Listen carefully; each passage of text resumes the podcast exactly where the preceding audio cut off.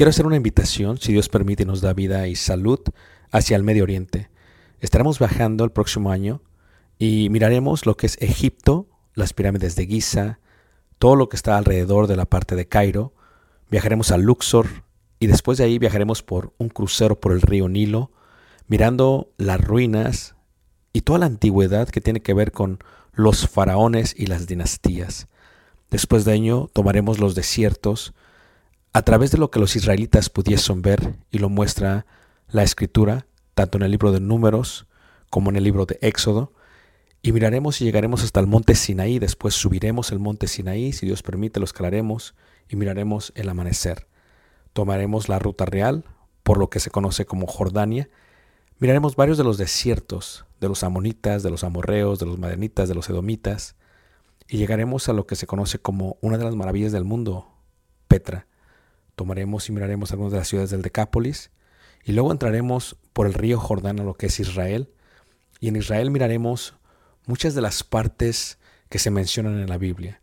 Durante este viaje, si Dios nos permite, podremos aprender juntos la arqueología, la cultura y también aprenderemos mucho de lo que dice la palabra de Dios y daremos vida a ello mismo en los lugares donde se menciona. Esto será de gran bendición para mí y yo sé que Dios nos bendecirá a todos juntos si es que quieres aprender ello. Una vez más, si quieres más información, puedes visitarnos en la página personal ricardobarrera.us y esperamos Dios nos permita llegar a ese momento. Dios suerte bendiga y espero esta próxima clase sea de edificación para ti, lo cual fue para Omar, mí y para mí es un honor estar con ustedes esta hermosa noche. Vamos a pasar tres noches, va a haber seis lecciones, seis horas de clase. Eh, cada una es importante, así que si no escuchas esta clase eh, y mañana vienes, te vas a perder estas dos primeras clases que son el fundamento de las próximas clases. Eh, en, sí eh, sería bueno escuchar todas las clases para entender sin ningún problema todas las clases, sin ningún problema. Me indican que el día de hoy no hay preguntas, pero voy a dejar mis tarjetas y las voy a dejar aquí. Si alguien quiere tomar una y alguien tiene una pregunta al final de la clase o en la noche, me puede mandar un correo electrónico y trataré de contestarla durante los días que estoy aquí disponible para así poder eh, hacerlo a la brevedad posible, si nos, Dios nos permite. Antes de iniciar, pues reciban un, un abrazo muy grande de parte de mi familia, eh, tanto de Tali, eh, quien es maestra, como saben ustedes, espero ya primero Dios se retire, y Caleb, que estuvo jugando un partido de fútbol americano porque a eso se dedica, ya está en la prepa y es muy complicado viajar conmigo durante tiempos de escuela. Siempre en el verano están conmigo y en el invierno y en las vacaciones, pero en, tiempos de escuela es muy, muy complicado. Así que reciban un abrazo. Cuando gusten ir a Chicago, le decía al hermano, Cuando gusten a Chicago, serán bienvenidos. La verdad, los vamos a llevar a comer tortas ahogadas. Ah, no, estoy, en el, estoy en el lugar equivocado, estoy en el lugar equivocado. Nos vamos a llevar a comer eh, pizza estilo Chicago, que creo yo en lo personal es una de las más ricas de todo el mundo, de todo el mundo, ¿ok? Así que ojalá eh, puedan ir. eh, tenemos, tienen una hermosa familia por allá, una congregación muy, muy bella y la verdad que les va a gustar mucho. Si es que nos visitan, va a ser de gran bendición.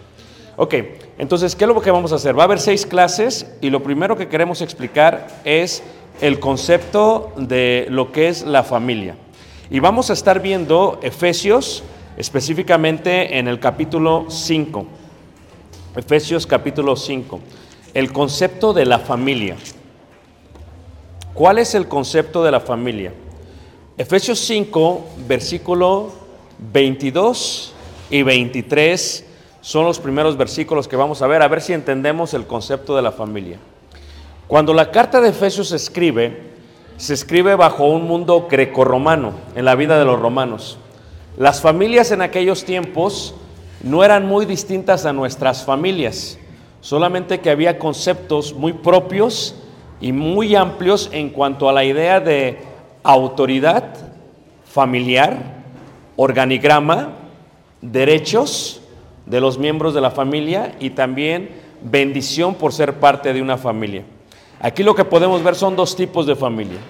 La primera es la familia romana, lo cual se ve sin ningún problema, y la segunda es lo que se considera la familia de la esclavitud, lo que le llaman en aquellos tiempos los esclavos, porque también eran familia. En la familia se encuentra lo que en términos legales se le llama cabeza del hogar. La cabeza del hogar, como dice ahí en el versículo 23, porque el marido es cabeza del hogar. Este concepto de cabeza es un concepto que venía de los romanos, esto es, ante los romanos, la cabeza del hogar es el que tiene toda la autoridad, todos los derechos de todos los miembros de la familia. La cabeza del hogar se encuentra en las leyes romanas.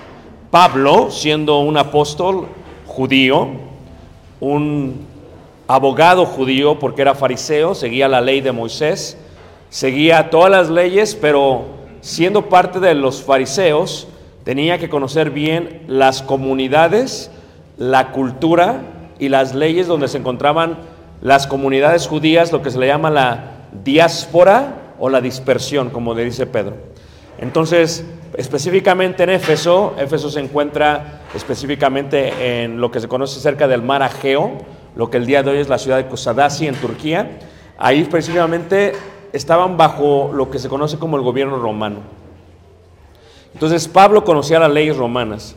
Y lo que hace Pablo es que toma una parte de las leyes romanas y la coloca para que los oyentes gentiles pudieran comprender esa parte. Pablo hacía esto, era muy común. Cuando habla de los atenienses, por ejemplo, Pablo utiliza dos versos de poetas griegos de filosofía, de lo que es la filosofía clásica, y los coloca ahí. Uno de ellos es, por ejemplo, cuando dice los cretenses, mentirosos, golosos. Esa es una porción de un, de un poema griego que lo utiliza Pablo porque ya se entendía muy bien entre los griegos y los gentiles. Otra parte es cuando dice porque en Él somos, en Él vivimos y en Él nos movemos, porque linaje suyo somos. Es una porción de un poeta griego, de Arato, es un poeta griego que lo coloca. No es extraño que haga eso Pablo, nosotros lo hacemos también. Queremos enseñar algo y tomamos un ejemplo de la sociedad para que lo entiendan bien en concepto. Ok, so cabeza del hogar es un concepto eh, romano, pero también es un concepto bíblico. Esto es cabeza indica, número uno, autoridad. Pero no solamente indica la parte de la autoridad, también indica la parte de la responsabilidad. Todo lo que pasa bajo la cabeza, el responsable es él. Luego tenemos lo que se le va a llamar en latín, porque la Biblia se escribe en tres idiomas, hebreo, griego y arameo.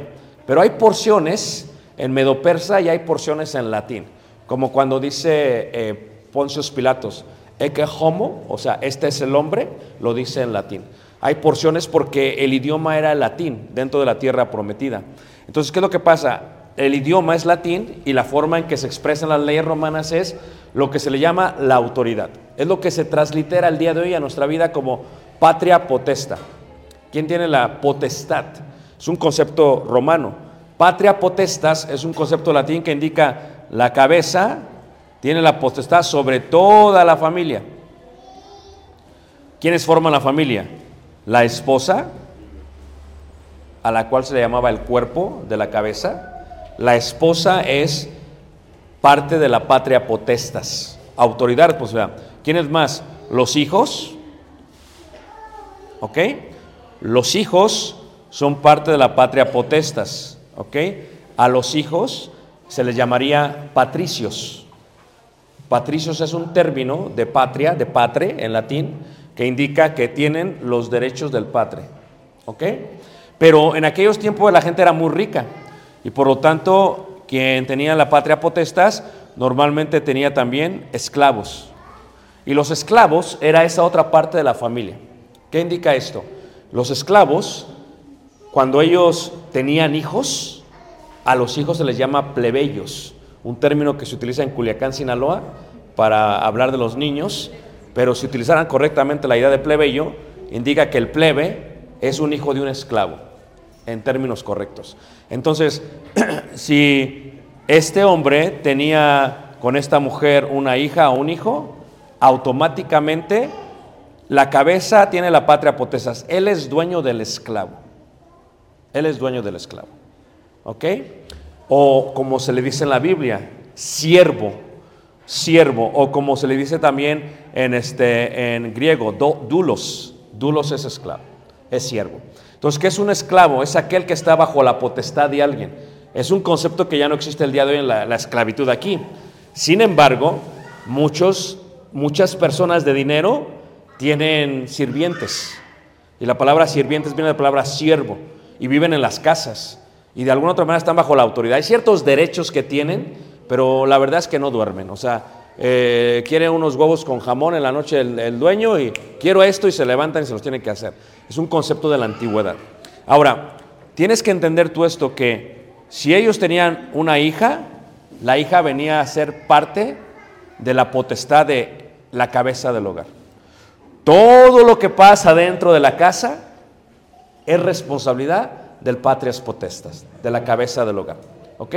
Cuando Pablo indica que el marido es la cabeza de la mujer, indica algo en cuanto a la familia. Indica el hombre recibe por parte de Dios la autoridad total de una, de una familia. Ahora, si este hijo se casa con una hija en la, entre los romanos, la hija viene a ser propiedad, o la nuera, viene a ser propiedad del patria potestas. Si el patria potestas no le cae bien la nuera, la puede correr. ¿Ok? O la puede vender como esclava. Es el tipo de poder que tenían en aquellos tiempos. ¿Ok? No se preocupen, no vivimos en Roma, ¿ok? No hay problema. Ahora, ¿cuándo es cuando se liberaban estos? Cuando el padre moría, él iniciaba su nueva patria potestas y él iniciaba su patria potestas y la niña bajaba, estaba bajo la patria potestas del esposo. Entonces siempre había un concepto de, de autoridad. ¿Ok? Ahora, todo lo que pasa aquí está bajo la responsabilidad de la cabeza del hogar. Es lo que se le llama organigrama. En la primera carta de Corintios, en el capítulo 11, lo dice también el apóstol Pablo de esta manera. Utiliza Corintios, donde se encuentra Corintios, se encuentra en lo que se conoce el día de hoy como Grecia, a dos horas manejando de Atenas, cerca del puerto de Corinto, entre el mar Ageo, ¿verdad? Eh, y dice ahí la palabra de Dios, 11.2. Os alabo, hermanos, porque en todo os acordáis de mí y retenéis las instrucciones tal como os las entregué. ¿Qué es una instrucción? Es Dios le ordenó algo a Pablo, Jesús le dijo algo a Pablo, le dio una instrucción y Pablo llegó a Corinto y se las dio tal y como la recibió. Solo que tú tienes que entender es que lo que enseña Pablo no es un concepto propio, no es una idea propia, no es se me ocurrió, es algo bíblico. Dios lo ordenó y Pablo se lo ordena a la iglesia. Son las instrucciones. ¿Qué son las instrucciones? Tú compras un televisor, viene con un manual. Si sigues el manual, vas a saber todo lo que puede hacer la televisión. Pero ¿qué hacemos como buenos mexicanos? Como buenos eh, eh, miembros de- del estado de Jalisco. Compramos la tele, agarramos el manual, lo aventamos, conectamos y empezamos a figurarle nosotros. Entonces es un concepto de que nadie sigue las instrucciones. ¿Por qué? Porque pensamos que no las necesitamos. ¿Ok? Ahora, dice así en el versículo, versículo eh, 2. Dice ahí, versículo 3. Pero quiero que sepáis que Cristo es la cabeza de todo varón. O sea, Él es la autoridad sobre el varón. Y el varón es la cabeza de la mujer y Dios es la cabeza de Cristo en cuanto a autoridad. Hay un organigrama bíblico, ¿ok? El organigrama es Dios, después de Dios es Cristo, después de Cristo es el hombre, o en este caso lo que se entendía como la patria potestas, y después de él es que la mujer, y después de la mujer es que el primogénito, no la hija mayor, el primer hijo varón, en el concepto gentil y romano. ¿Ok? Este es el organigrama. Dios, Cristo, hombre, mujer, primogénito. Si tú eres discípulo de Cristo, vas a seguir las instrucciones que Dios te dio. Al parecer, al principio no hacen sentido, pero las tienes que seguir para entender lo que Dios quiere de cada uno, de cada uno de nosotros. Levanta la mano que me están entendiendo, hermanos. Ahora, en la iglesia, tienes que entender este concepto, ¿ok? Número uno, en la iglesia, ¿ok? Yo, Ricardo, soy cabeza de un hogar, Tali y Caleb. Y en la iglesia, podemos decirlo, donde yo me congrego, colocaremos a alguien más. Tenemos, por ejemplo, a el hermano Alberto, su esposa Evelyn, ¿ok? Y sus tres niños. Yo tengo autoridad como predicador, pero mi autoridad finaliza para entrar aquí. Porque Dios colocó como cabeza de ese hogar a Alberto, no a mí. Entonces mi, mi mi- mi autoridad se termina fuera de aquí. Ahora, como predicador tengo autoridad, pero mi autoridad es dar instrucciones, enseñar, edificar, aplicar la Biblia. Pero la responsabilidad cae sobre esta cabeza del hogar, totalmente en su hogar. Esto es, todo lo que pasa en cuanto a la mujer, la culpa es del hombre. Lo voy a repetir para que me entiendan, porque a veces los hombres no lo quieren aceptar, ¿ok? Es más, levanten la mano todos los hombres. Eh, mío, mi culpa. ¿Ok? Todo lo que pasa en el hogar es la culpa del hombre. ¿Ok? La mujer le puede echar la culpa al hombre. Es muy normal. Y el hombre es muy normal. Todos los hombres tenemos este concepto. Yo lo aprendí en los negocios. Yo tuve muchos empleados que fueron mujeres y eran hombres. Y algo que me impresionaba es que la mujer es muy honesta. Cuando la mujer se equivoca, te lo acepta y te dice, sí me equivoqué, discúlpeme. Cuando se le enfrenta al hombre que ha cometido un error, el hombre es una persona increíblemente estratégica para aventarle la culpa a alguien más. ¿Ok? El hombre dice, yo no fui, me decían los gerentes, yo no fui, es el subgerente que me acabas de dar.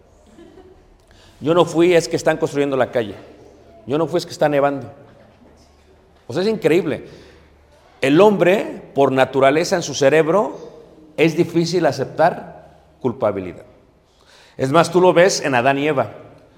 Cuando Dios le dice, ¿qué pasó? Adán le echa la culpa a Dios. Fíjate, le dice, la mujer que tú me diste. O sea, en pocas palabras, Adán no fue. ¿Ok? So, número uno, toda la culpa es del varón. El varón tiene la autoridad bíblica en su hogar. ¿Cómo la va a ejercer? ¿Cómo la va a aplicar? ¿Qué va a hacer? Si el varón se equivoca, el varón no le puede echar la culpa a Cristo porque es perfecto. Entonces aquí es donde viene todo el peso de, de de lo que es la autoridad, ¿no? O sea, es mucha responsabilidad, hermanos. Porque si la mujer se equivoca, mi varón, mi cabeza. Si el hombre se equivoca, si vemos a Cristo es perfecto, no podemos echar la culpa. ¿Qué es lo que hace Dios con eso? Establece una sociedad con orden. El orden tiene el propósito de, te doy la autoridad a ti, tú lidia con tu, con tu familia. Porque imagínate, si el predicador tiene que lidiar con todas las familias, nunca termina. Quien lo hace es, Dios se la da a cada hombre. Cada hombre decide, cada hombre define, cada hombre se encarga, se encarga de eso. La bandera que me está siguiendo, hermanos. Es el concepto de organigrama y de familia. De organigrama y de familia. Luego viene la pregunta. bueno, viviendo en un mundo tan caótico como en el que vivimos, ¿cómo le hacemos? Porque la verdad que vivimos en un mundo caótico. Esto es una pintura del mundo romano. Es una realidad que se enfrenta. Yo, el día de hoy, los hermanos eh, amablemente me llevaron a Tlaquepaque, al centro, y caminamos y muy bonito. Y algo que me sorprendió, que ya es muy normal, es vi a, vi a dos jóvenes, eh, 20 años tal vez cada uno eran hombres, y, y uno tenía una- un ramo de flores y el otro estaba tomando una selfie. Yo pensaba cuando los vi que las flores iban para una muchacha y que eran amigos que le iban acompañando. Hasta que nos formamos eh, en lo que se llama eh, Chapalita, que es un lugar de nieves. Y cuando nos formamos me di cuenta, volteando la fila, que estaban hablándose ya muy cercano. Y dije, ¿qué pasó aquí? Y se besaron. Y entonces me di cuenta de que esto no se veía hace 30 años. Ahora es muy normal en la sociedad. Entonces, imagínate tú, la parte de la homosexualidad es muy normal. Es caótica, pero es muy normal. Ya el día de hoy. Los romanos lo veían de la misma manera. ¿Por qué? Por el concepto filosófico. Para los romanos, su vida venía de los conceptos filosóficos, ¿verdad? De la edad mítica, ¿verdad? De la edad presocrática y de la filosofía clásica. Y ellos decían lo siguiente para que tú me entiendas. Ellos no tenían Biblia hasta que llegó el Evangelio a los gentiles. Ellos no tenían Biblia, no sabían, ellos seguían lo que decían las fábulas y la ciencia de ellos, ¿verdad? Y, ellos se basaban bajo las tradiciones de los hombres. Así ellos vivían, era su vida. Se la planteaban así. Y el imperio romano establecía un orden dentro de las familias. Pero ellos decían lo siguiente, decían, si yo eh, tengo sed, tomo agua. Si tengo sed, tomo un jugo. Si tengo sed, tomo un vino. Las tres cosas me llenan de satisfacción de mi fe, de mi sed, no hay problema. Si tengo hambre, como una gallina, un, pollo, como un cerdo, como res. Entonces, su concepto era este. Si tengo apetito sexual o íntimo físico, yo puedo tomar una mujer, lo cual me satisface, un animal, que es la zoofilia, zoofilia, también me satisface, o otro hombre. No hay problema. Así de abiertos eran. Entonces, esto es el tipo de vida que tenían los gentiles. Era tanto que algunos estaban tan entenebrecidos en su mente que muchos de ellos senadores, porque la mayoría de los políticos están realmente corrompidos, no voy a hablar, estoy en Guadalajara porque la semana pasada estaba en Chiapas y tengo que ver dónde hablo porque eh, hay muchos amlovers por donde quieran el país, ¿ok? Y no voy a hablar de política, ¿ok? pero solamente estoy dando un ejemplo. ok, entonces, ¿qué pasa? Los políticos en aquel tiempo decían lo siguiente, yo tengo satisfacción, tengo mi mujer, soy patria potestas y tengo un esclavo. ¿Sabes qué? El esclavo me gusta. Así que eh, lo voy a hacer eunuco. Voy a estripar su parte genital y voy a acostarme con él. Y como mi es mi esclavo, puedo hacer con él lo que yo quiera. El tipo de vida que ellos teníamos. Y para ellos era muy normal. Era muy, muy normal. Es más, era tan normal que ellos, yo estuve en, en Éfeso, eh, les decía yo a los hermanos, en Éfeso estábamos hace dos meses allá, en Turquía, y esto que ves aquí es graffiti labrado en piedra. Y no le entiendes a menos que te lo explique. Esto está en la entrada del puerto de Éfeso, donde se recibe la carta que vamos a ver. Entonces, en la entrada de Éfeso llegaban todos los capitanes, todos los marineros. Y cuando llegaban, ¿qué hacían? Cuando llegaban, veían esto. Y si tú lo ves, no lo entiendes, pero te lo voy a explicar. ¿Qué es lo que se ve? Se ve, aunque no lo creas tú, una mujer Eso es una mujer, sí, peinada. Se ve un pie izquierdo. ¿Sabes qué es romano el pie izquierdo? Porque los dedos del medio son más largos. Es muy normal. Y luego se ve aquí lo que se conoce como un panal, con un orificio. Y en él colocaban miel. ¿Ok? ¿Qué es lo que dice esto? Es un graffiti que entendían los hombres. Hay mujeres a pie izquierdo donde te ofrecen miel. Esto es, hay prostíbulos para que tú puedas satisfacer tus necesidades, ya que has estado mucho tiempo en alta mar. ¿Todos me están siguiendo, hermanos? Este concepto a los marineros que no estaban casados se le llamaba fornicación. Es más, la palabra fornicación viene de la palabra griega porneia, ¿ok? Porneia. Por eso porneia, ¿verdad? Es una palabra y de ahí sale la palabra pornografía. Porque porneia es fornicación. Ellos fornicar era muy normal. Era muy normal, era parte de la vida. Era parte de lo que hacían. Ahora, para nosotros podría llegar a ser, ¿cuál es mi responsabilidad si mi hijo fornica? Porque todo lo que pasa en la casa es tu responsabilidad.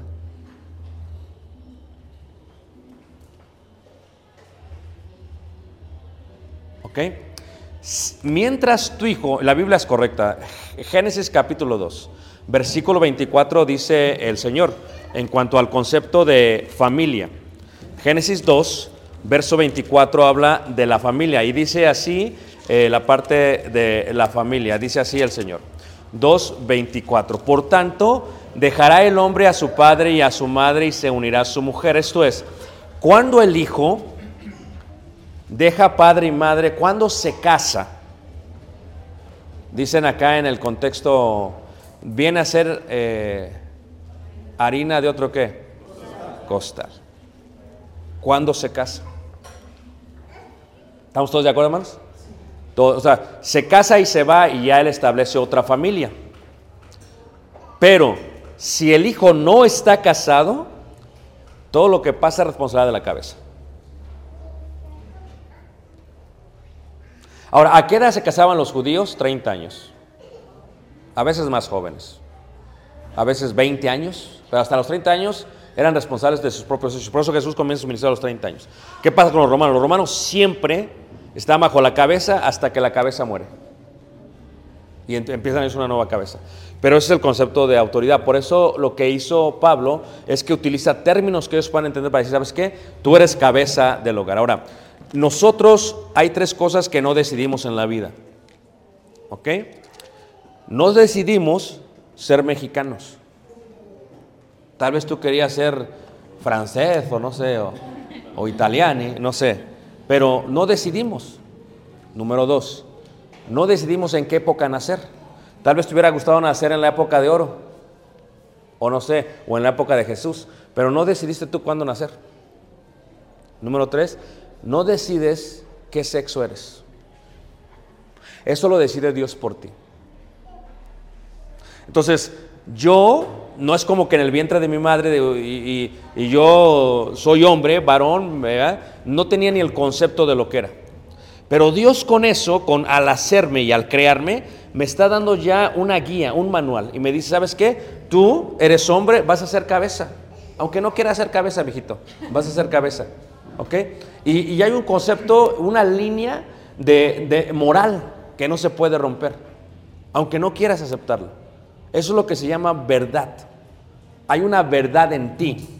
Te la deletreo más fácil, ¿ok? Cuando nacemos como hombres tenemos una parte genital. Cuando nacen las mujeres como mujeres tienen una parte genital, ¿ok? En nuestras partes genitales están diseñadas para unirse. Y por lo mismo para procrear. Si se unen, procrean. Pero si yo no acepto mi verdad como los jóvenes de Tlaquepaque, disculpen que diga eso porque fue lo que lo vi, ok, no digo que todos los de Tlaquepaque es un ejemplo solamente. Entonces, si yo no acepto mi verdad, ellos nunca podrán tener hijos. Nunca. Porque no están aceptando su verdad. Están viviendo una mentira. que no es. So, cuando Dios te hace hombre o mujer, te centra un límite moral y te dice, así va a ser tu vida. Los griegos no entendían eso. Cuando viene el Evangelio, la forma en que ellos vivían como gentiles era muy difícil, porque ahora tenían que cambiar todos esos conceptos. Yo y tú venimos de, un mundo totalmente gentil. ¿Qué es gentil? Opuesto a hebreos. Ok, entonces cuando venimos de un mundo gentil, ¿qué sucede, hermanos? El tipo de vida que tenemos es un tipo de vida que tal vez no nos gustaría compartir con alguien más. Ahora, durante el nacimiento hasta que venimos a Cristo vivíamos sin manual. Prendíamos la tele y hacíamos todo lo que queríamos, pero no vivíamos con un manual. Una vez que uno viene a Cristo por decisión propia, no porque nadie te obliga, es una decisión propia. Una vez que uno viene a Cristo, ¿qué sucede? Como consecuencia de venir a Cristo, ahora te dan el manual, te dan las instrucciones y ahora esperan algo de ti.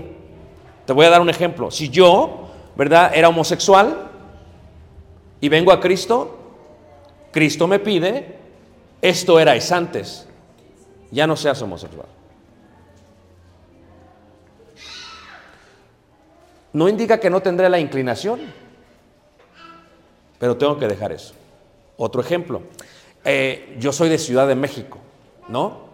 Y el hermano de fútbol decía algo acerca, no voy a decir los nombres porque en la iglesia somos todos de la selección mexicana, ¿ok? Entonces, entonces este, pero eh, lo que les iba a decir es algo interesante, ¿ok? Es que yo crecí en Ciudad de México, crecí a 10 minutos del Estado Azteca, esa fue mi vida en la década de los 80, ¿ok? Con eso digo todo.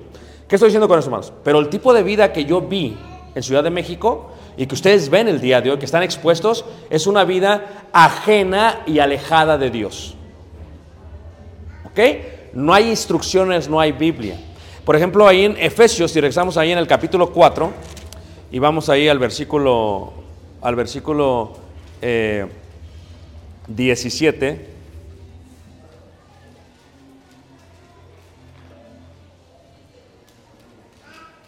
¿Ok? Vemos el cambio de vida, la vida antigua gentil y la nueva vida en Cristo Jesús. Por ejemplo, les voy a dar un ejemplo. Yo era pequeño, eh, 80s, 90s. No sé aquí en Guadalajara, pero a mí me encantaban las tocadas. ¿Qué son tocadas? Es lo que le llaman en Perú las polladas. ¿Qué es una pollada? Es, es, se cierra una cuadra, un barrio, viene un sonido y, y ¡boom! Le damos con todo lo que da. En Perú se llama polladas porque venden pollo asado. Estoy, estoy hablando en serio. Por eso le llaman polladas. Entonces, eh, aquí no sé cómo se llamarían, ¿verdad? Los eloteros, no sé qué va, pero... eh, eh, entonces, a mí me encantaba la música. O sea, me súper encantaba la... Imagínate, yo crecí en la delegación Coyoacán, que está al lado de la delegación Iztapalapa, y crecí oyendo a Los Ángeles. Azules. De Iztapalapa para el mundo. O sea, eh, eh, eh, es el tipo de vida que yo crecí, ¿ok? Esa era mi vida. Entonces, me gustaba eso, mi padre era alcohólico, le gustaba tomar, tomaba mucho, estaba controlado por el alcohol. Este, teníamos ciertos conceptos religiosos, éramos parte de la religión popular, íbamos a la basílica de vez en cuando, eh, nos hincábamos en todo el patio. Yo era, en mis palabras, era eh, católico de boca colorada, no de corazón de boca. Decía que era católico, pero realmente no era católico, católico. Entonces tenía todos estos conceptos de tradiciones, de costumbres, ¿verdad? Eh, el, 2, el, el- el 2 de noviembre iba a pedir mi calaverita, salía y me iba requete bien. Era parte de lo que yo hacía, ¿no? Era parte de eso, me encantaba el pan de muerto, etc. Toda esta era la vida que yo tenía. Yo vengo a Jesús, yo vengo a Cristo. Tengo una opción. Esto es, nadie me obligó. Yo, por mi decisión, oí el Evangelio. Y dice ahí, eh, 4.17, dice así, esto pues digo y requiero en el Señor, que ya no andéis como los otros que gentiles. O sea, gentiles es totalmente bajo la ausencia de Dios. Esto es gentiles. Afeminados es gentiles. Borrachos es gentiles. Es una vida que todos vivíamos. Ahora, cuando venimos a Cristo, a veces yo vine primero al Señor, pero eh, de parte de mi familia, por parte de mi padre. Pero yo cuando vine al Señor, ya estaba en mi propia patria potestas. Yo no estaba en la patria potestas de mi padre, yo era mi patria potestas. ¿Qué indica esto? Es que yo ya estaba casado con mi esposa y ella ya era cristiana. Entonces, cuando venimos a Cristo era un hogar que sirve al Señor. Ok, no hay problemas. Y durante estos años hemos recibido las instrucciones del Señor. Algunas no me han gustado porque tengo el viejo hombre conmigo. No me han gustado. Mira, si tú sigues leyendo ahí, a ver, ¿quién tiene el versículo 18? Léalo por mí. Teniendo el entendimiento entenebrecido. Hasta ahí. Teniendo el entendimiento entenebrecido. ¿Qué es entenebrecido? Se traduce en el griego como, como si tuviese eh, telarañas. Es la palabra correcta. Telarañas. O sea, el entendimiento tiene telarañas. O sea, nunca lo habíamos usado. Está oscuro. Entonces, nunca nos habíamos preguntado, ¿está bien, está mal, no está bien? Ahora, te digo otra cosa, ¿ok? Como jóvenes en Ciudad de México se daba mucho que los novios se acostaban. El novio con la novia se acostaba, era parte de la vida de ellos. Entonces, eh, vivían en, en- en- fornicación.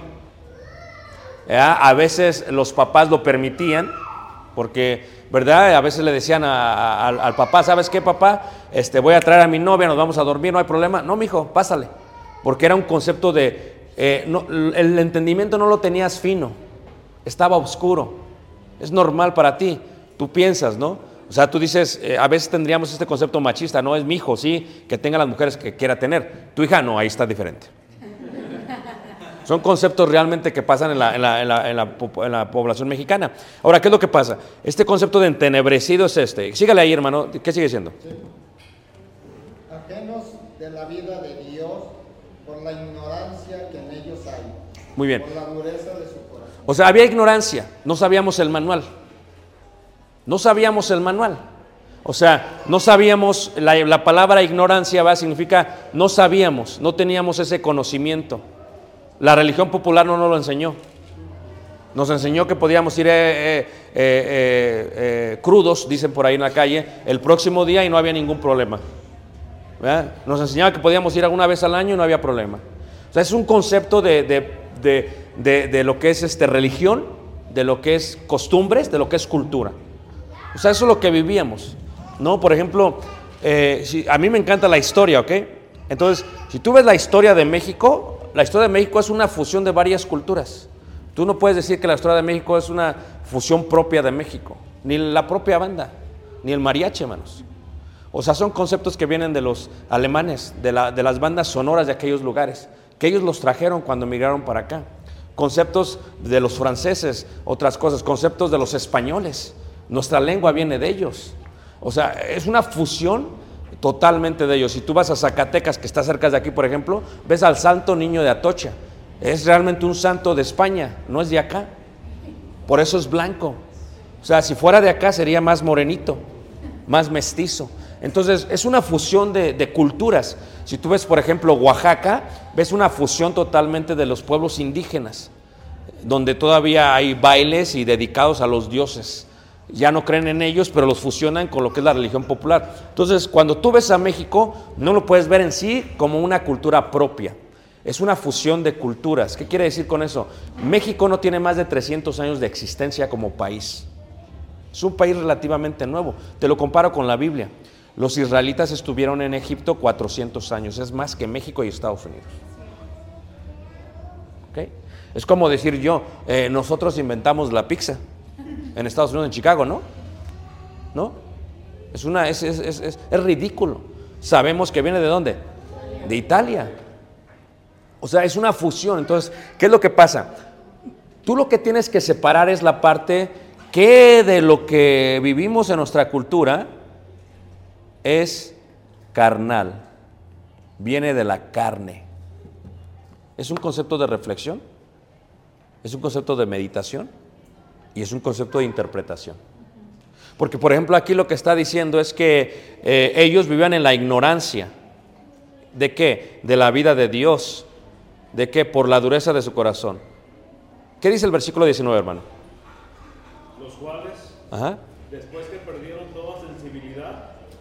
se entregaron a la lascivia para cometer con avidez toda clase de impurezas. Muy bien. Entonces, cuando tú ves el concepto de ellos, el tipo de vida que ellos vivieron era realmente eh, eh, malísimo. Para ellos todo esto era normal. Lo que vi en la calle hoy ya es normal. Eh, yo le decía, estuve en Tijuana hace dos semanas y le daba un ejemplo a los hermanos. Fíjate cómo nosotros somos selectivos con lo que es carnal. O sea, si yo soy homosexual y vengo a Cristo, tú esperas que yo deje, o sea, yo vengo a la iglesia y yo escucho el Evangelio y yo trae- tengo la conversión del Señor. Obedezco al Evangelio. Parte es arrepentimiento. ¿verdad? Y me arrepiento de la vida que antes. Si yo soy homosexual y tengo mi pareja todavía, ¿qué espera Cristo de mí? Que la deje. Eso es lo que espera Cristo de mí. Es algo muy normal. Pero ¿qué sucede si, si yo tengo mi novia y vivimos juntos? Y ya tenemos dos hijos. Entonces vengo yo a la iglesia y me bautizo. ¿Qué espera entonces también Dios de mí? Muy bien, o, o que me case con ella o que la deje. Pero decían los hermanos, es que como que es muy drástico. Le digo, sí, porque tú eres selectivo. O sea, tú lo que estás seleccionando es que la homosexualidad es más mala que la fornicación. Y no es así. Es lo mismo. Es el mismo concepto. Solamente que somos selectivos. Esto es, lo que a mí me conviene, no lo voy a tocar. Y lo que no me conviene, lo toco con toda claridad en cuanto a la Biblia. Eso es un concepto de ser selectivos. Esta vida era muy normal para ellas. Ahora, todo lo que pasaba dentro de un hogar era parte de la patria, ¿qué manos? De la patria potestas. Este es el concepto. Pero, ¿qué es carnal? ¿Qué es carnal? Ese es el primer concepto. Que, ¿cómo, es que, ¿Cómo es que sé qué es lo que es carnal? Eh, ¿Qué dice ahí en el versículo eh, 19, hermano? Otra vez léalo. de los cuales, después que perdieron toda sensibilidad, se entregaron a la lascivia para cometer con avidez toda clase de impureza. Y el versículo 20. Mas vosotros no habéis aprendido así a Cristo. Si ves, ahí está la diferencia. O sea, como hijos de Dios, no aprendimos así a Cristo. O sea, ¿cuál es la diferencia? Que todo aquello que es carnal es parte del viejo hombre. Porque ¿qué dice después el versículo el versículo 22? En cuanto a la Ahí está. En cuanto a la pasada manera de vivir, hermano, ¿ustedes creen que cuando yo voy a Ciudad de México, y yo voy a predicar muchas veces más la semana que viene estoy en Ciudad de México, ¿tú crees que cuando yo paso por Iztapalapa y, voy a pasar por Iztapalapa, ¿tú, tú, crees, ¿tú crees que no oigo las tocadas? ¿Tú crees que no oigo... ¿Tú crees que no lo escucho? O sea, eh, si yo me expongo a ello, puede ser que caiga. En cuanto a la pasada manera de vivir, hay un cambio antes y después. Yo vengo a Cristo. Caleb, un ejemplo, ya es cristiano, pero no viene a Cristo. Vive conmigo. Pero ¿qué puedo yo hacer? ¿Qué puedo apoyar?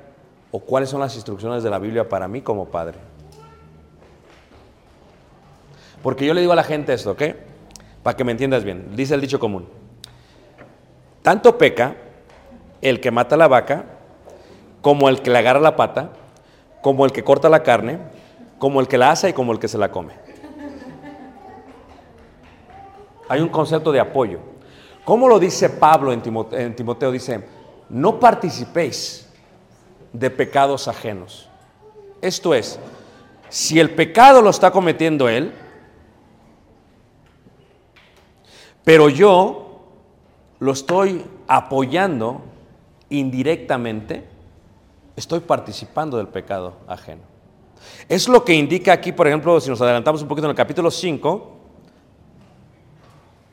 en el versículo 8 y 9, ¿qué dice? porque en otro tiempo erais tinieblas, mas ahora sois luz en el Señor, andad como hijos de luz. 9. Porque el fruto del Espíritu en toda bondad, justicia y El 10 comprobando lo que es agradable al Señor. y el 11. Y no participéis en las obras infructuosas de las tinieblas. Ahí está, y no participéis en las obras infructuosas de las tinieblas. O sea, imagínate tú que me diga mi hijo, papá, vamos a Ciudad de México, muy bien, mi hijo, vamos a Ciudad de México.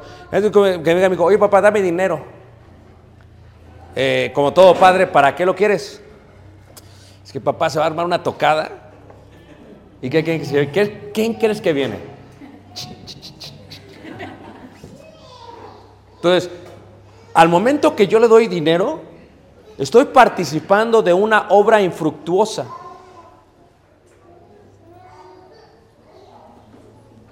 So, uno tiene que ser sabio y decir, aunque yo no lo hago, lo estoy haciendo en forma indirecta.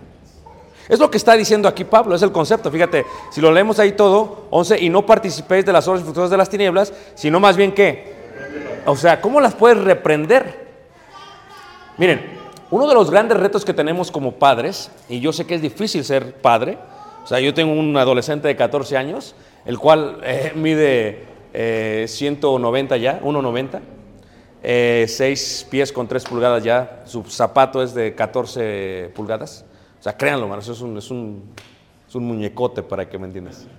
Ahora, pero el deber del padre es instruir. Y cuando el niño ha recibido la instrucción y todavía quiere andar conforme a la carne, el deber del padre es estorbar.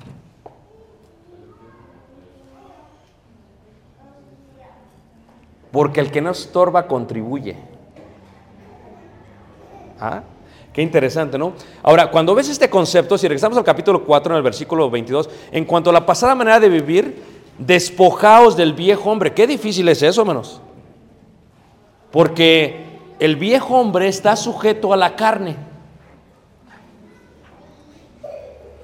A la carne, o sea, a mí me movían las fiestas. Al borracho le mueve el licor. Al homosexual, ello. O sea, eh, cada quien tiene su debilidad como ser humano, basado en la comunidad y en la cultura en que creciste. No todo lo que hace un país es malo, pero tienes que diferenciar entre lo espiritual y lo carnal. Lo carnal es malo. Porque si no vamos a satisfacer las obras de la carne, yo lo comparo de esta manera a la carne, que la carne es como un perro. ¿ok? Yo tengo un chihuahua, pero eh, cuando estaba en Ciudad de México tenía un perro grande, un, tipo boxer. Era mezcla, era, no era boxer en su, pero era una mezcla porque tampoco teníamos tanto dinero, era una, era una mezcla ahí de la calle. Entonces, ¿qué es lo que pasa? El perro es insaciable. Esto es, tal vez el hermano Juan Carlos, tal vez su, su carne sea Doberman. El hermano Pablo Grandenés. Es un ejemplo más. Y el hermano Omar, salchicha, es un ejemplo. es un ejemplo, hermano. Ah, entonces, ¿qué pasa? La carne, el perro eh, va creciendo, va creciendo. Llega un momento que no lo puedes controlar, no lo puedes dominar. La carne es insaciable. Es más, el perro vomita y se vuelve a comer su vómito si tienes perro. Entonces, la comparación, gracias hermano, la comparación que hace eh, el apóstol eh, Pedro, la hace con un proverbio judío. Imagínate tú, yo vine a Cristo. ¿Qué vomité? Los ángeles azules, polimars. O sea, yo vomité todo eso. Esa carne la vomité. Ahora, si me comporto como alguien irracional, como alguien que su entendimiento está entenebrecido, ¿qué voy a hacer? Voy a ver la- el vómito, voy a regresar como un perro y me lo voy a volver a comer. Es lo que dice Pedro, el perro vuelve a su vómito y la puerca cien. Entonces, ¿qué, qué indica? Ciertamente, en cuanto a la pasada manera de vivir, despojaos del viejo hombre. Ahora, si mi hijo Caleb está bajo mi tutela, yo tengo que entender que si no es cristiano es una cosa, pero tampoco puedo participar de pecados ajenos. Porque lo que estoy haciendo es que le estoy dando de comer a su carne que es insaciable. Y luego los papás andan, ¿por qué mi hijo es tan borracho? ¿Por qué, mi hijo? Porque es que tú eh, contribuiste a su carne. ¿Te acuerdas tú que el profeta Elí, si han leído la Biblia en el libro de Samuel, dice que él tenía dos hijos y que murió y parte de su muerte fue porque él no estorbó? Es que luego viene la persona, es que no les puedo estorbar. Fíjate, fíjate el concepto, hermanos. Caleb tiene 1,90. Es que no se trata del tamaño. ¿Qué es estorbar? Estorbar hasta un clavo te estorba. Estorbar es estar enfrente de él, sabes que no. O sea, estorbar es cerrar todos los canales que contribuyen a esa carne. Porque yo no puedo contribuir a esa carne. Cerrar significaría es que si él se droga, no le doy dinero. Cerrar es, es, si él tiene una novia y le gusta fornicar, mi casa no es para que se metan a acostar. Es un concepto de carnalidad. ¿Cómo contribuyo yo a esa carne? Tiene que ver como, como, como padre, cómo soy. Y luego, ¿qué cara voy a dar ante Dios? Porque ciertamente Él dará cuenta por sus pecados, pero tú darás cuenta por los pecados ajenos a los cuales contribuiste. Y es algo interesante, hermanos, porque dices tú, pero ¿cómo le hacemos con este tipo, con este tipo de vida? ¿Cómo le hacían ellos? ¿Cómo vivían ellos? Era increíble, hermanos, ¿cómo vivían ellos? Los romanos vivían solamente en cuanto al placer y en cuanto a todo lo demás. ¿Cómo le hacían para saber lo que estaba bien y lo que estaba mal? La carta de Efesios cayó como anillo al dedo, hermanos. Por ejemplo, si sigue leyendo ahí, por ejemplo, en el versículo eh, 20, 22, leamos otra vez 22. ¿Qué dice? En cuanto a la pasada manera de vivir, despojados del viejo hombre. ¿Que qué? Que está viciado. ¿A qué? A los deseos engañosos. Mira, tú tienes que entender que uno puede tener pasión. La pasión no es mala. Te lo explico mejor, ¿me entiendes todos? O sea, tú por tu cónyuge, yo por mi esposa siento pasión. Dios bendice ese amor eros, ese, ese amor marital. Dios lo bendice, es una pasión. ¿Todos me están siguiendo menos? Entonces, eh, no, eso no está mal, la pasión. Eh, tú puedes tener pasión por un deporte. O sea, tú le puedes ir a las chivas. Eso no es el problema. El problema es que te pongas como loco después de que pierdan y, estés agüitado por tres o cuatro días. O sea, es el problema, eso ya no es una pasión normal. O sea, la pasión se acaba con los 90, perdiste, ganaste, ni modo. Te ganaron 4-0, ¿qué quieres que yo haga? No jugué. Es un ejemplo solamente, ¿ok? Entonces, hay pasión ordenada, o sea, bajo las instrucciones, ah, permítame, bajo las instrucciones de Dios. Como la pasión que uno siente por su esposa. ¿Ok? Como la pasión que uno siente por predicar el Evangelio. Y hay pasión también desordenada. Es aquello que no está aprobado por Dios. Entonces, aquí lo que está diciendo la palabra de Dios es que estamos viciados. Es un vicio. ¿Qué es un vicio cuando tiene control sobre ti? Eso es un vicio. Te controla. El viejo hombre está controlado de esa manera. Para despojarte hay que ser muy espirituales. Menos carnales, más espirituales. Y tienes que entender que cuando una pasión de ese vicio del mundo antes, del viejo hombre, te controla, te controla por un deseo engañoso. Y fíjate que es deseo engañoso. Estoy dando una clase, se llama Las siete caras del amor en, en la congregación. Es un libro que escribí. Y hablo acerca de, la sexualidad. Y le digo a los hermanos esto, mira, la Biblia dice, eh, en Proverbios capítulo 5, versículo 18, dice la Biblia acerca del matrimonio, dice, que sea bendito tu manantial. O sea, que, que toma, be- bebe agua de tu propia cisterna y de tu propio pozo. Y no se lo des a los extraños. Dice, ¿por qué? Porque son raudales. Es ¿Qué es un raudal? Los raudales es una masa increíblemente grande de agua. Yo le decía a los hermanos, tu cónyuge, tu esposa, tiene raudales de agua. Tú dices, no te entiendo, te lo explico mejor, ¿ok? Tienes sed, tomas agua. ¿Todos de acuerdo, hermanos? Tienes pasión ordenada bajo el matrimonio por la sexualidad, ten intimidad con tu agua, con tu esposa, con tu pozo, con tu cisterna. Lo que está diciendo Dios. Bendito sea tu manantial. Dice, recréate con la mujer de qué? Tus caricias te satisfagan todo el tiempo. ¿Cómo que caricias? Dios está hablando de la intimidad física. Ahora, pero lo que tú tienes que entender es que el hombre, cuando tiene el entendimiento entenebrecido, cuando tiene telarañas en el cerebro, en la mente, en el corazón, ¿qué es lo que pasa? Empieza a buscar esa satisfacción en otros lugares. En la pornografía,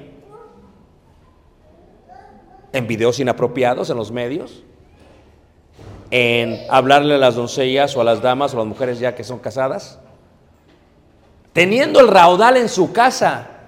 O sea, le hablo a los hombres en un momento, si tú tienes esa pasión, ese deseo, con el agua se quita. Le hablo a los que están casados, hermanos, seamos sabios. Y Dios dice que tu manantial es bendito y que tiene raudales, es mucha agua. Nunca la vas a acabarte el agua. Nunca te la vas a acabar el agua. Más, te mueres tú y si se casa con otro, el agua sigue ahí. Es una realidad. ¿Me entienden todo lo que estoy diciendo? Ahora, ¿qué está pasando aquí? Un deseo engañoso es que tú piensas que esta pasión desordenada es algo normal. Porque está engañoso.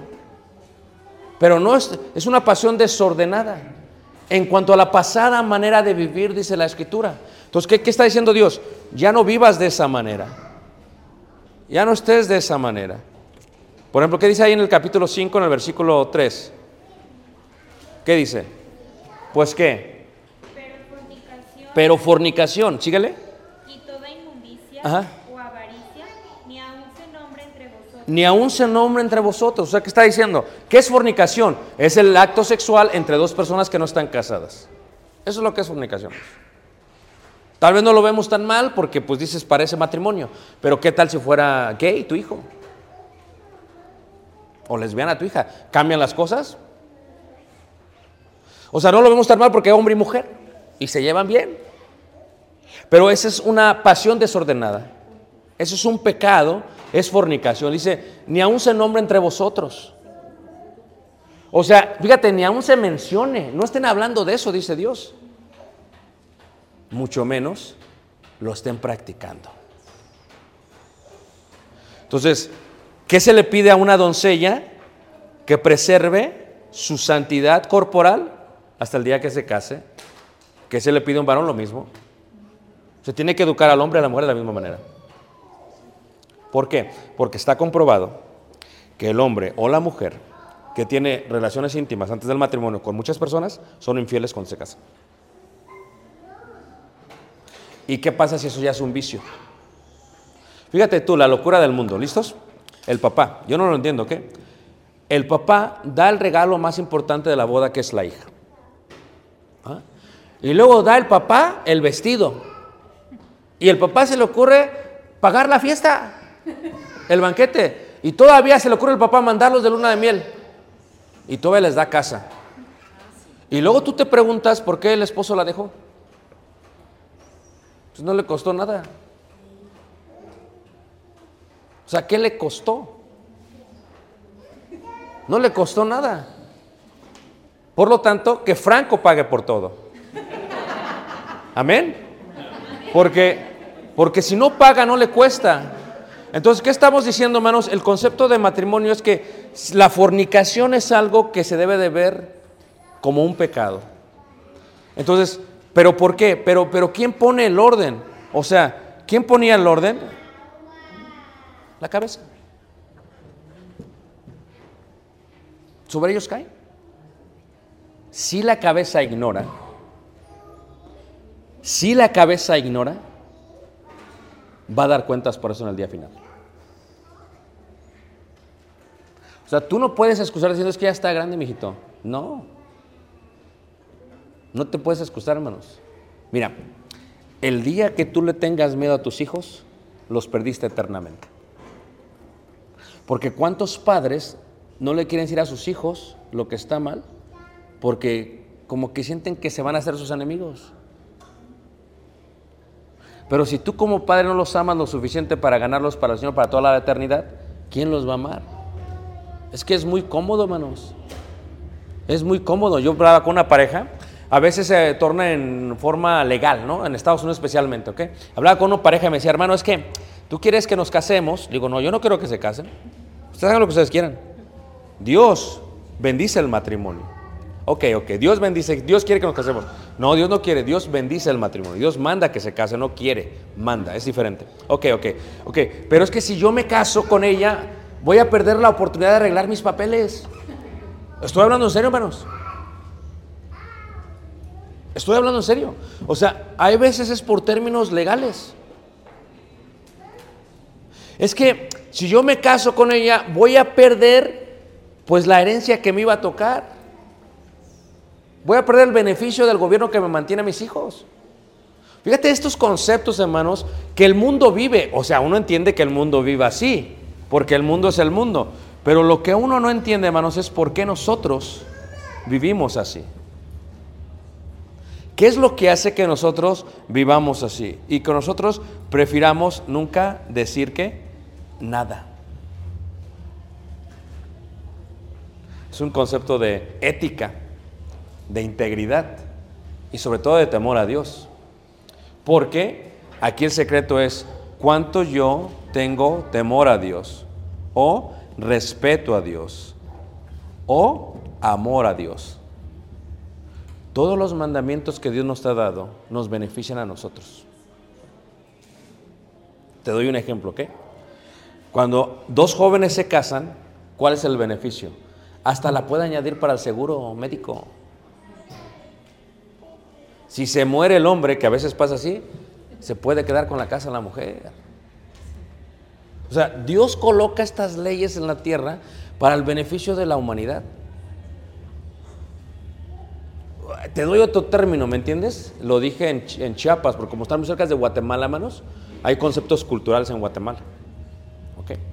¿Y qué es lo que pasa? Te digo, si tú, for, si mi hijo fornica con alguien y tiene un hijo, su hijo es, es, bíblicamente hablando, es un bastardo. Así es, y socialmente también. No, no es que le di mi apellido, eso no importa. Si no está caso es bastardo. O sea, fíjate cómo eh, eh, las propias leyes benefician a los hijos aún en esos términos. Es difícil totalmente. Entonces, los, los efesios tenían este concepto y estaban viviendo esta vida. Difícil totalmente. Pero fíjate que dice ahí en el versículo 6, ah, no, 4, perdón, 5, 4, ¿qué dice? Ni palabras deshonestas, ni necedad. Ahí está, ni necedades. ¿Qué es una persona necia? No quiere aceptar. Hay, hay dos tipos de necios, el activo y el pasivo. ¿Te los describo? Es fácil. El, el- el- el- el pasivo es, le dices, le predicas, le enseñas y no te dice nada. Mueve la cabeza.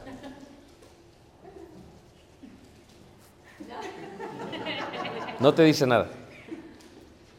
Y pasa el mes, pasa el año, pasan los años, piensa que como que, piensa que como que de alguna u otra manera, como que se va a añejar el consejo. Como que de alguna otra manera tiene ya señoría y se lo van a pasar por hecho. Es el pasivo, el necio pasivo. Pero luego está el necio activo, que reclama. Así no es.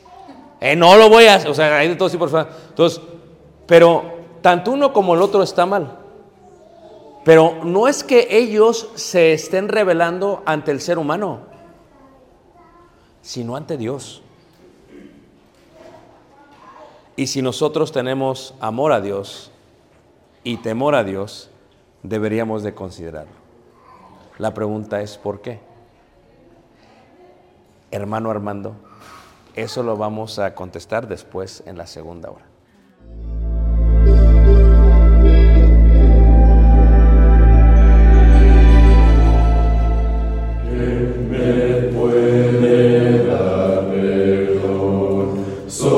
de Jesús, la sangre de Jesús y un nuevo corazón. Solo de Jesús, la sangre de Jesús.